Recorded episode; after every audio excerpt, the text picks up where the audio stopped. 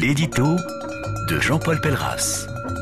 Citons pour commencer un passage du film Calmos de Bertrand Blier, quand Jean-Pierre Mariel répond à une passante lui demandant son chemin. Qu'est-ce que vous allez foutre rue Gustave Flaubert? Vous pourriez être aimable, réplique la dame. Et en quel honneur lance l'acteur. Marielle avait raison, l'amabilité ne sert à rien. J'en veux pour preuve ce récent échange sur les réseaux sociaux avec une viticultrice audoise, propriétaire d'un château et des armoiries qui vont avec. La dame, équipée comme il se doit de la particule qui sied à son rang, commence par me tomber sur le rable alors que je commente les millions versés pour retaper une cathédrale par une poignée de donateurs multimilliardaires. Et puis, et puis voilà que je vois passer une photo de la demeure où gîte la châtelaine et où l'on peut dénombrer plus de 50 grandes fenêtres uniquement en façade. Je lui fais alors remarquer que, de toute évidence, nous ne vivons pas dans la même dimension. Et voilà qu'elle use du slogan D'où parles-tu?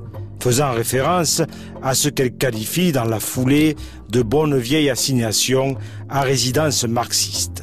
Formule qui, rappelons-le, visait dans la période post-stalinienne et post-68 arde à déstabiliser son interlocuteur. Dans la foulée, elle argumente.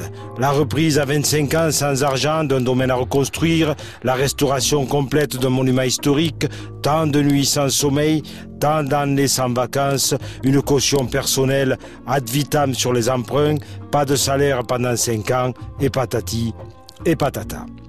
Ému par tant de sacrifices, je suis frappé d'insomnie. C'était sans compter sur les propos peu amènes de quelques nobliaux venus au secours de la châtelaine. Propos dont voici un extrait.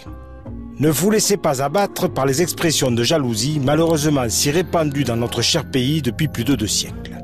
Les pauvres gens qui les profèrent n'ont pas reçu la formation intellectuelle qui leur permettrait de percevoir qu'ils ne vivent pas non plus dans la dimension d'un Congolais ou d'un Tadjikistanais et que c'est à des gens comme vous qu'ils le doivent. Fin de citation. Du grand art, vous en conviendrez, qui en dit long sur ce que les hobereaux de campagne et les suzerains de haute naissance pensent du petit peuple.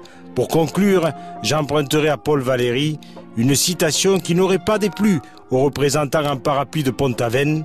La noblesse est une propriété mystique de la liqueur séminale.